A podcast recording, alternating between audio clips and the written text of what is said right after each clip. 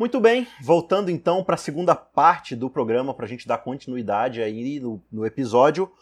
Como a gente falou, a gente vai gastar agora esse segundo bloco voltando ao início do capítulo para a gente comentar um pouco dessa oração tão fantástica que Daniel fez aqui para Deus em nome do povo, né? Fazendo praticamente ali um serviço de intercessão pelo povo, se colocando junto com o povo ali. E se você quiser ver o final do capítulo, você que está chegando agora, Basta você voltar aí para a parte 1, para o vídeo anterior ou ouvir nosso podcast e você vai acompanhar aí a profecia das 70 semanas. Beleza? Então, voltando aqui para nossa discussão, a gente retoma então para o verso 1 do capítulo 9 de Daniel. E aqui ele especifica exatamente que ele está no primeiro ano do reinado de Dario. Esse Dario que você acompanha justamente no sexto capítulo da história de Daniel, que é o rei ali envolvido na questão da história da cova dos leões, né? É bem interessante que aqui a gente vai ler uma oração bem extensa, bem profunda, bem bonita, bem assim, de Daniel derramando seu coração diante de Deus pelo povo. E ao mesmo tempo, essa história de Daniel no capítulo 6 é justamente a história que envolve a questão da oração, dele poder ou não fazer oração, dele ser morto por causa da oração. Então é bem interessante a gente enxergar um pouco o panorama histórico, porque a gente vai ver aqui que Daniel ele vai entender essa questão das 70 semanas, né, dos, aliás, dos 70 anos que eles ficariam no cativeiro, de acordo com a profecia de Jeremias e tudo mais. E é bem interessante que esses 70 anos eles estão acabando justamente ali na história do capítulo 6, né? Quando justamente no momento onde eles mais precisam orar, vem o decreto do rei dizendo que eles não poderiam orar. Então, como a gente já comentou no começo do primeiro bloco desse episódio, né? Como a gente vê no episódio anterior, a gente discutiu o capítulo 8, né? O episódio do Contra a Cultura anterior, não a primeira parte, né? O episódio anterior da semana passada, você pode voltar lá e ouvir a gente discutindo sobre o capítulo 8 de Daniel, o capítulo 8 ele encerra justamente com a profecia das 2.300 tardes e manhãs. E aí dá aquele nó na cabeça de Daniel, porque ele fala assim: Poxa, eu tô tentando entender como é que vai acabar o exílio, né? A gente já tá falando aqui de uma profecia de 70 anos. Quando eu finalmente acho que tá acabando, Deus vem com uma conversa de 2.300 anos, 2.300 tardes e manhãs. Aí o capítulo 8 termina dizendo que ele ficou louco, ele ficou adoecido ali, ele enfraqueceu, ficou de cama. Qual que é o contexto que a gente vai ver agora então, Rony, no início aqui do capítulo 9 da oração de Daniel? Como é que ele se encontra? Como é que ele se adaptou nesse período aí? O que, que ele entendeu? Ele se aprofundou? Quais são as condições e o contexto que a gente encontra na hora de começar essa oração que ele vai fazer? Então é interessante isso daí, né? No, no capítulo 8, a gente está no ano 551 antes de Cristo, antes da Era Comum, né?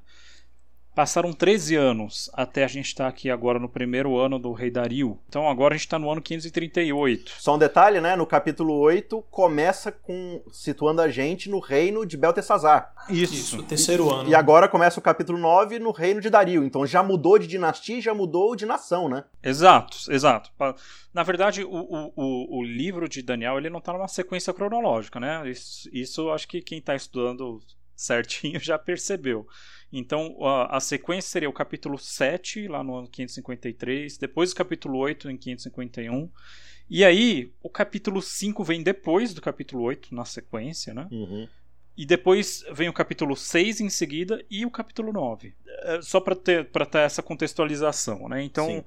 o que aconteceu? Daniel, ele tinha ouvido falar, a última visão que ele teve, e depois ficou em silêncio. Foi 13 anos atrás, lá no, a visão do capítulo 8, e diz o capítulo que ele terminou, ele não entendeu nada, ele ficou doente tentando entender aquilo. Sim. Né? Então, imagina, você recebe uma, uma visão de Deus, você não entende nada, você fica doente com aquilo, e de repente é, você também é silenciado, você não recebe mais visão nenhuma por 13 anos. Então, Daniel tratou de tentar entender aquilo, saiu para estudar aquilo que ele, ele tinha ouvido falar. Uhum. Então, ele começa a ler sobre o assunto dentro da, das escrituras sagradas e dentro das escrituras dos profetas, inclusive uhum. profetas ali contemporâneos a ele. E é aí que ele vai achar a resposta em Jeremias, um profeta não, mas, do exílio. Mas espera aí, uma coisa confunde a gente aqui, porque Daniel não era um profeta? Exato. Ele não tinha revelação de Deus? Ele não tinha o Espírito Santo? Para que, que ele precisava estudar os escritos dos outros profetas, ler a Bíblia, orar, para que ele precisava estudar, sendo que ele era um profeta, se ele tinha que a revelação divina e tudo mais? então, aí a gente percebe que Deus não revela todas as coisas para uma pessoa só. A gente não tem os evangelhos lá no Pentateuco. Uhum. A gente tem no Pentateuco os fundamentos da, da, da, da, da fé monoteísta e, e, depois Deus vai revelando mais coisas para os outros, né? uhum. né? Até a gente ter o final da revelação completa ali no final do Novo Testamento. Mas um profeta sozinho, ele não tem toda a revelação de Deus E ele pode ter dúvidas, inclusive, em relação a várias coisas. Ele tem que sentar e estudar qual a revelação que Deus deu para outros profetas também. Inclusive, pelo detalhe, pelo fato de que todo profeta posterior tem que falar de acordo com a luz dada pelos profetas anteriores. Uhum. Então, a mensagem, a linguagem de um profeta, ela é sempre modulada de acordo com os profetas que vieram antes dele. Você vai perceber nessa oração do capítulo 9, como o Rony citou, que ele vai fazer referência ao livro de Jeremias. Inclusive, ele faz muitas referências ao livro de Jeremias, faz referências à oração de Salomão, lá em 1 Reis 8, faz referência à lei de Moisés. Então, tudo que Daniel fala aqui está baseado em escrituras anteriores. Apesar de Daniel Exato. ser também um profeta, né? embora ele não receba essa classificação no sistema judaico, a gente discutiu isso no vídeo passado. Uhum. É, apesar dele não ser classificado como profeta, ele recebe, ele tem o dom de profecia, mas isso não exime ele de estudar e aprender com as escrituras reveladas antes dele. É isso mesmo, e aí ele está nessa situação, né? ele está desesper tá desesperado há mais de 10 anos sem receber uma, uma revelação, e aí ele encontra uma profecia que é uma resposta para alguma coisa que ele tava, que é que, que tem a ver com o contexto imediato dele, uhum. que é o fim de, do exílio. E ele encontra, como a gente estava falando, né, num, num, profeta que é contemporâneo aí, que é Jeremias. Jeremias viu o, o exílio chegar. Uhum. Ele estava ali quando chegou o exílio, né? Então, ah, como Daniel era um, era um, um, um profeta, era uma pessoa que era, era da, da nobreza israelita, é provável, é possível que Daniel tenha conhecido Jeremias pessoalmente. Então, uh, ele procura nos escritos de Jeremias e encontra essa profecia que está lá em, em, Jeremias no capítulo 29, que diz o seguinte, verso 10: Assim diz o Senhor: Logo que se cumprirem para a Babilônia setenta anos, atentarei para vós outros e cumprirei para convosco a minha boa palavra, tornando a trazer-vos para este lugar. Então, Jeremias fala do, da volta, do retorno do exílio depois dos 70 anos. Uhum. Capítulo 25, verso 11 também fala, né, a, praticamente a mesma coisa, dá ali a data dos 70 anos e tal. E lá em Jeremias 29 justamente coloca como, digamos assim, uma condição, de como se fosse uma, um despertar do povo para justamente entender a condição que eles se encontram e buscarem a Deus mais do que nunca em oração. É né? claro que eu acho, né, Gerson, que não era para eles ficarem contando 70 anos e daqui a 70 anos, quando der 70 anos, a gente, a gente faz uma vigília e aí começa a buscar a Deus em oração, né? E aí faz jejum, faz vigília, que nem certas eh, posturas que a gente muitas vezes hoje como cristão assume, né? É, a gente deixa tudo acontecer pro final. Então no final eu vou lá, não, aí aconteceu um plantão globo, aconteceu algum evento assim catastrófico, coronavírus acontecendo no mundo, agora Jesus vai voltar, então agora eu vou, agora eu vou me dedicar e vou esperar Jesus voltar e vou orar, né? É, Daniel já vem buscando isso há algum tempo e isso o coloca diante de Deus de uma forma extremamente humilde e pedindo oração né, em favor de si mesmo e do povo, né? Exatamente. Apesar de, de ser uma profecia de Jeremias, nós temos que lembrar que as profecias do Antigo Testamento, boa parte delas são profecias condicionais. Ou seja, embora Deus tivesse profetizado que seriam 70 anos de cativeiro, Daniel sabia que Deus, por sua soberania, se ele quisesse, ele poderia alterar essa data. Uhum. Deus podia estender a profecia. Tanto é que ele ficou preocupado quando ele ouviu dos 2.300 anos no capítulo anterior. Então Daniel sabia dessa natureza das profecias divinas, que elas eram condicionais de certa forma, dependiam uhum. em certa medida da resposta do povo. E Deus profetizou lá no capítulo 29 de Jeremias que vocês orarão, vocês me buscarão e vocês me encontrarão. Ou seja, Deus estava profetizando. Quando é que eu vou libertar vocês? Quando esse evento começar a acontecer. Não que isso dependesse em si do povo, Deus ia motivar essa mudança no povo. Uhum. Mas só participaria dessa libertação quem atendesse também à profecia e se enquadrasse nela. Uhum. É, você citou aí a questão da, da, condicionalidade das profecias, o próprio Jeremias fala, né? É, ele repete uhum. as palavras de Deus quando ele diz: é, Se eu, o Senhor, profetizar a um povo dizendo que vou mantê-lo, que vou né, estabelecê-lo com poder e tal, e ele se rebelar contra 18, mim. É, eu 18, vou mandar... 7 lá do livro dele. Exato, eu vou mandar ele pro cativeiro, eu vou destruí-lo tal. Agora, se um povo a quem eu profetizei destruição se arrepender e se voltar para mim, eu, o Senhor, mudarei de, né, de, de postura e tal, e vou salvá-lo. Você vê isso, isso, por exemplo, no próprio caso de Nínive, né? Uma nação, Deus vai lá e profetiza, manda destruir, mas aí o povo todo se arrepende e fala assim: tá bom, então não vou destruir. Então é, é, é, muito disso também, né? A gente muitas vezes não assume uma postura de, de buscar a Deus independente da situação que vai acontecer.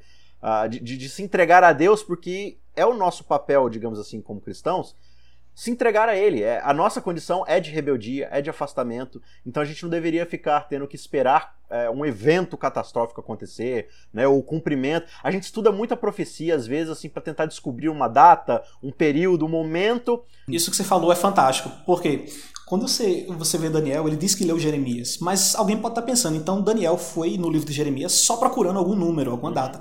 Mas não foi. Quando você lê a oração de Daniel no capítulo 9 inteiro, a gente não vai ter tempo de ler ela inteira, né? mas quem lê. E se você lê o livro de Jeremias junto, você vê que Daniel está citando o livro de Jeremias de uma ponta a outra. Quando ele fala que Deus vai resgatar o povo das terras de onde ele tem lançado, está lá em Jeremias capítulo 16 quando ele fala que o povo não atendeu à voz dos seus servos, os profetas. Quem mais chama os profetas de servo no Antigo Testamento é Jeremias. Quando ele fala que os nossos reis, nossos príncipes, nossos pais, todo o povo da terra pecou, isso é uma coisa que está lá em Jeremias 44. Ou seja, Daniel ele foi ler o livro de Jeremias uhum. e ele foi ler para entender o que Deus queria. Ele não foi procurando um número. Ele leu o livro de uma ponta a outra. Tanto é que no final foi que ele chegou à compreensão e toda a linguagem da oração dele, de perdão, de humilhação, é modulada de acordo com o livro de Jeremias. Então isso que você falou é importante. A gente não pode buscar as profecias ou buscar entender os desígnios de Deus só quando a gente está preocupado, né? ou só quando vê algum evento catastrófico acontecer. A gente tem que buscar porque simplesmente é a verdade. Uhum. Eu acho que, que tem uma, uma outra coisa interessante aí também, que é o, a, a religião particular, pessoal, versus o coletivo. Né? Daniel, a gente vê pela história dele que ele nunca deixou de buscar Deus particularmente. Ele, ele sempre foi uma pessoa fiel do começo ao fim. Mas ele notou que ali, naquele momento, era o momento em que ele deveria, pelo menos, tomar a frente, porque era o momento de Israel buscar Deus coletivamente, uhum. como uma nação.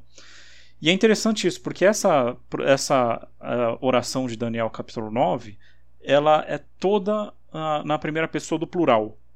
Uhum. Não, não é em momento algum na primeira pessoa do singular. Daniel não está orando só por ele, ele está se colocando no lugar da nação, inclusive assumindo erros da nação que uhum. ele, particularmente, nunca cometeu. Então ele fala: pecamos, nos desviamos, é, viramos as costas para ti e tal. E também Mas não está fazendo mesmo... oração na terceira pessoa, né? Eles fizeram, a, a, perdoa esse povo que, que, eles fizeram aquilo, né? Que eles cometeram. Não, é, é, somos nós, né? Nós somos um todo, né? Exato. Então é interessante que a gente vê que tem essa perspectiva coletiva da religião e Daniel assume isso assim totalmente. Ele falou: olha, o povo errou, eu faço parte do povo, então eu peço perdão por todos nós. Por mais que eu tenha me mantido fiel aqui, tipo, minha vida estava em risco o tempo todo, eu fui fiel o tempo todo, e eu vi Deus operando milagres na minha vida por causa disso, eu me coloco junto do povo que pecou para pedir intercessão de Deus por eles uhum. e por mim também. Porque, afinal de contas, Daniel, apesar dele ser fiel, ele estava no exílio também. Sim. Ele estava no exílio por uma questão também coletiva. Uhum. Então tem essas duas perspectivas, a pessoal e a coletiva. E aqui Daniel está se colocando no ponto de vista do, de um israelita, né? Sim. De uma pessoa que faz parte do povo. Bobeira dele, porque ele poderia ter dito assim: vou sair dessa igreja, porque na igreja só tem hipócrita, só tem pecador, então vou sair da igreja, porque eu sou a igreja, então vou sair daqui, blá blá blá, papinho, blá blá blá. Né? Não, ele, ele entende que ele faz parte de uma realidade coletiva e, e, que a responsabilidade é dele como povo, como nação, né? E ele realmente ele vai buscar a Deus nesse sentido. Ele não quer ser libertado do, do exílio, Isaac, sozinho. Ele não quer sair de Babilônia sozinho. Ele quer sair com o povo. Exato. É um pouco daquela postura meio que de Moisés, né? Moisés, esquece esse povo, eu vou matar todo mundo e vou levar você, vou fazer uma outra geração, uma outra nação com você, vou dar terra para você. Moisés vira e fala assim: Senhor, mas risco o meu nome do livro da vida se for para salvar eles, né? Essa postura de se colocar no lugar que já é emulando um pouco do espírito de Cristo, né? De falar assim, não, eu, eu assumo esse lugar. Aquela ideia de Abraão negociando para tentar salvar alguém, Sodoma e Gomorra e tudo uhum. mais. São pessoas justamente que vão demonstrando em seu coração esse caráter de falar assim, não, é, eu não tô aqui sozinho, eu, eu, respondo a um relacionamento, a uma realidade. Porque desde que o ser humano pecou lá, na, lá no Éden, o que a gente vê é assim, Adão, o que, que você fez? Ah, foi Eva né? E aqui você vê o Espírito de Deus mudando aos poucos o coração de várias pessoas para falar assim, não, não é a questão não é jogar a culpa e tentar achar um culpado, a questão é nós reconhecermos o quão longe de Deus nós estamos e juntos, dentro desse relacionamento, restaurar é, essa comunhão com Deus como nação, como povo, como igreja, enfim, né? Falando aí de uma linguagem mais contemporânea. É, e aí o que é interessante, quando ele, ele estuda essa, essa profecia dos 70 anos, ele percebe que desses 70 anos já passou 68. Então, é, vendo lá, desde que eles foram para o exílio, até esse momento, é, passou 68 anos e eles continuam na mesma situação. Eles continuam no exílio do mesmo jeito. Uhum. Então, eu vejo isso como um, um outro motivador para Daniel. Olha, gente, é, não está mudando nada, porque a profecia está se cumprindo e a gente também não fez nada. Então, como o Jarson estava falando, a profecia tem um. As a profecia é condicional. Você tem o seu papel na profecia. Então, gente, nosso papel agora é orar e se arrepender e voltar atrás. Então ele começa a orar fervorosamente porque ele está vendo que o final da profecia está chegando, eles estão ainda lá no exílio. Não, ele não está vendo movimentações para o exílio acabar. Ele sabia que estava na hora da profecia se cumprir. Daniel também conhecia as profecias de Isaías. Lá no capítulo 45 é fantástico. Deus cita que Ciro ia vir para libertar o seu povo. 200 anos, 100, cento e poucos anos de Ciro, antes de Ciro nascer. E Daniel sabia que isso já tinha acontecido, porque Dario era quem estava no trono. Então Ciro já tinha libertado. Porém, o seu povo ainda continuava no cativeiro. Então, na mente de Daniel estava meio que um conflito, né? Poxa, mas Ciro já veio, só que o povo continuou no cativeiro. Cadê a promessa de libertação que não se cumpre, né?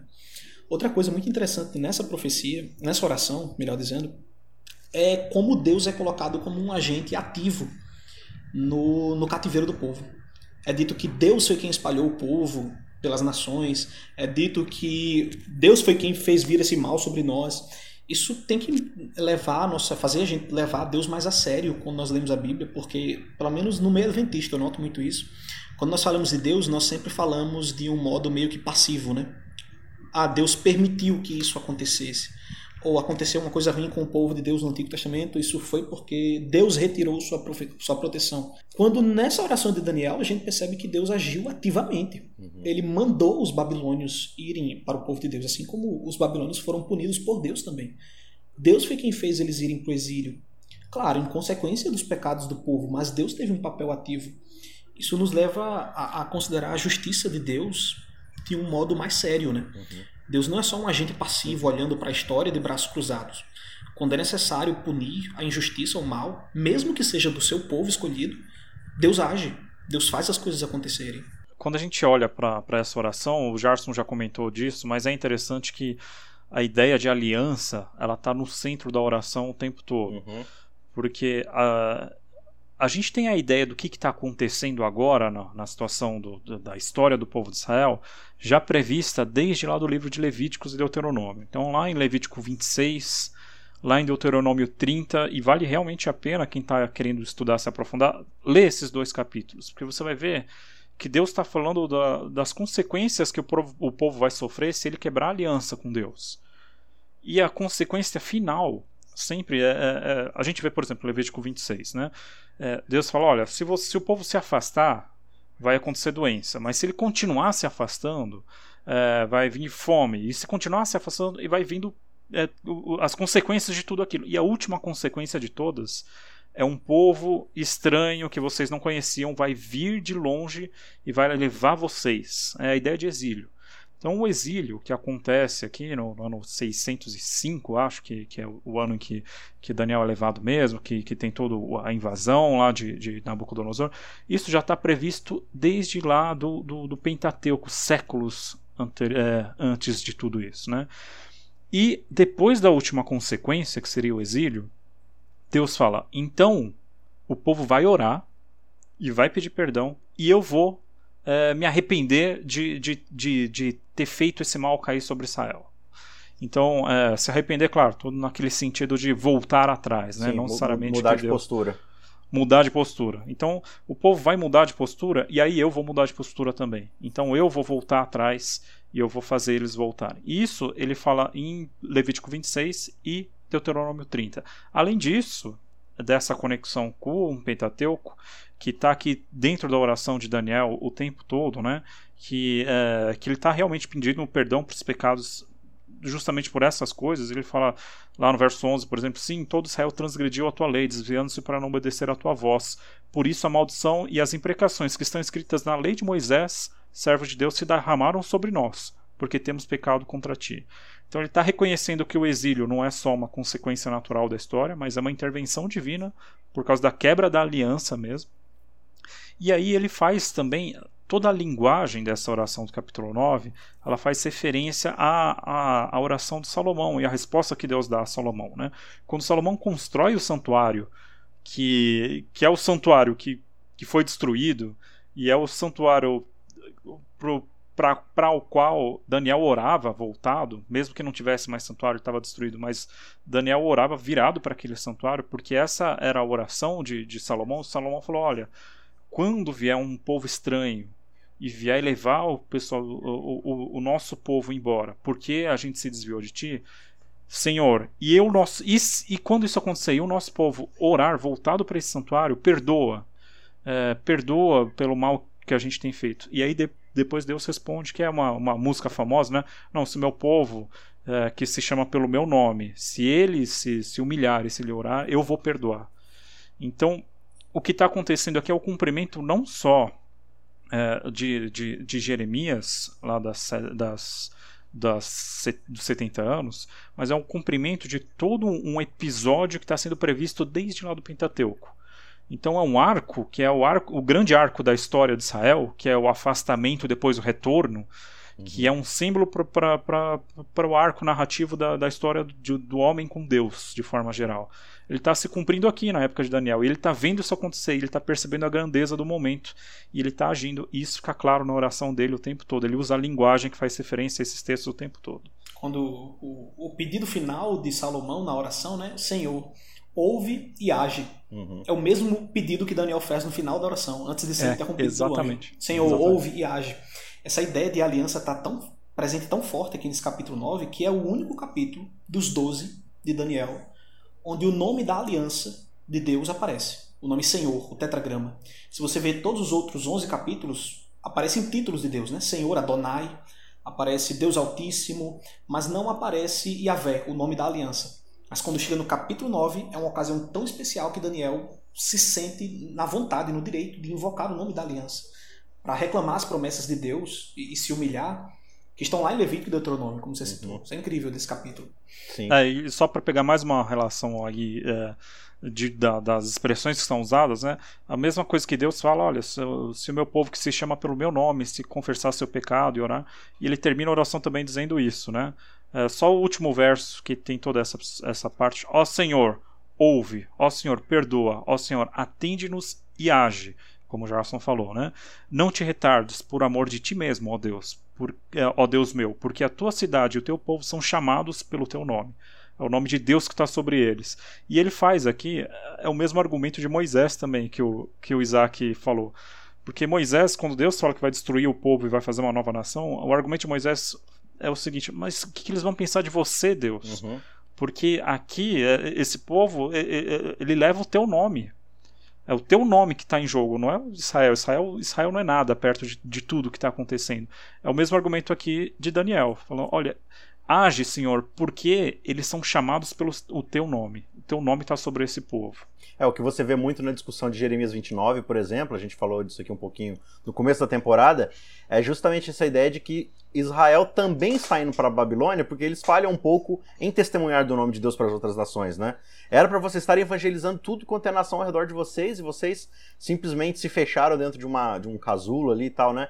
E aí agora que vocês estão indo para Jerusalém, ele fala para Babilônia, né, de Jerusalém para Babilônia, é para vocês viverem uma vida lá que remeta ao nome de Deus, que testemunhe para as nações de, da Babilônia, né? É, Jeremias 29 tem muito esse contexto. Vocês vão viver uma vida lá, tipo, plantar, vocês vão construir casas, vocês vão gerar família, tudo isso debaixo das leis de Deus numa nação estrangeira. Para quê? Justamente para dar esse testemunho do nome de Deus, da glória de Deus. E e Babilônia, ela pensa muito assim, né? Não, é, se a gente conquistou o Deus de Israel, significa que a gente subjugou o Deus de Israel, né? Os deuses da Babilônia são mais fortes. Então, é meio que essa ideia, Senhor, mostra para esse povo que o Senhor é maior que todo mundo, né? A gente tá esperando esse momento e tal, só que ao mesmo tempo a gente também não fez nossa parte, né? Agora, tem uma, uma coisa que me chama muita atenção, uma das coisas que mais me chama atenção nessa, nessa oração, a gente estava até comentando um pouco aqui off-topic, né?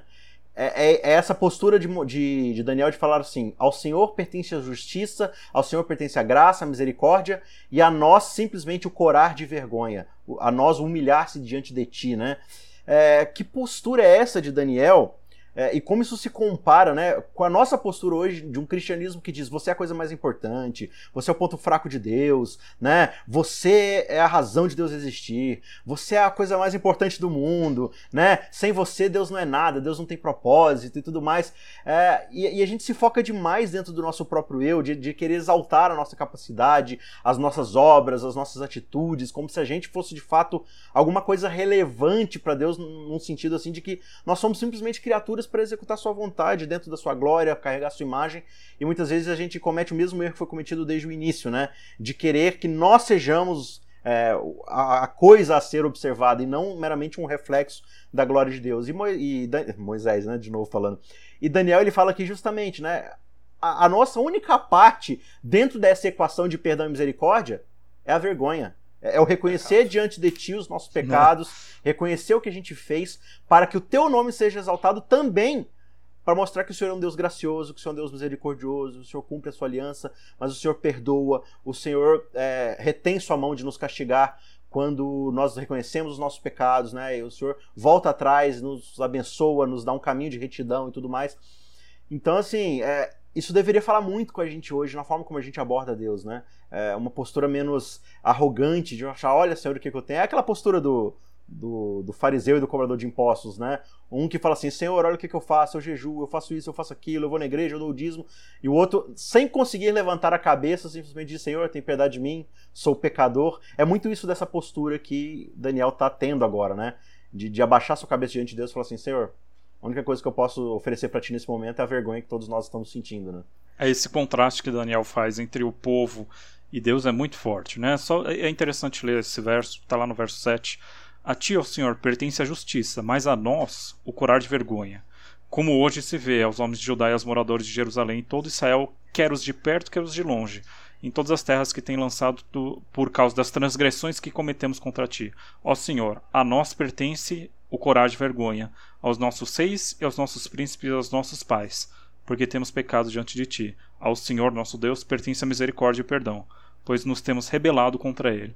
Então, esse contraste é absoluto, né, Isaac? Uhum. Então, tudo que está acontecendo de ruim, a culpa é nossa. E tudo que vai acontecer de bom, uhum.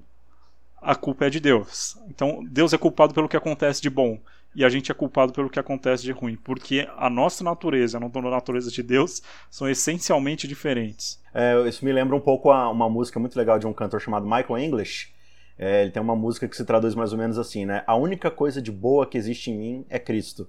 Né? Então, assim, é, hum. essa postura, acho que de Daniel ali, né? Tipo, Senhor, a misericórdia é tua, o perdão é teu, né? A, a justiça é tua. A única coisa nossa aqui é que a gente desobedeceu. A gente, né? A gente fez tudo que era mal perante o Senhor, a gente desobedeceu, quebrou a aliança e impressionantemente o Senhor tem sido fiel à aliança. O Senhor tem feito não só a sua parte na aliança, mas a nossa parte na aliança. E agora a gente vem mais uma vez suplicar que o Senhor conserte aquilo que a gente quebrou, né? Muito bem, muito legal aí. Vale a pena você ler o capítulo 9 de Daniel com bastante calma. Faça dele a sua oração também, né? É claro que o contexto é um pouco diferente, mas quando a gente aplica isso para nossa vida, é, dentro do nosso contexto de comunidade, de igreja, na nossa comunhão com Deus, reconhecer as nossas falhas diante dele, reconhecer a graça que ele tem nos dado até hoje e de que se alguma coisa acontece na vida, é Deus, às vezes, muitas vezes, é, nos colocando de volta a um caminho de retidão para se voltar para ele, para pedirmos perdão, para nos humilharmos diante dele. E a promessa bíblica é muito muito claro, sempre que nós quebrarmos nosso coração diante de Deus, ele vai restaurar esses pedaços e transformar na imagem e semelhança dele novamente, né? É, essa, essa promessa, essa visão de um Deus que guarda a sua aliança, que guarda a sua benevolência para conosco, é uma visão que vai percorrer toda a Bíblia e cai como um raio na cruz quando Cristo, de uma vez por todas, é, vai cumprir a aliança que todos nós quebramos, né? Amigos, mais uma vez, muito obrigado por participar com a gente aí. Rony, muito obrigado mais uma vez por, pela contribuição. Prazer. É uma honra estar aqui com vocês. E fique esperto aí porque vai ter mais participação, porque temporada que vem a gente vai aprender a estudar a Bíblia, hein?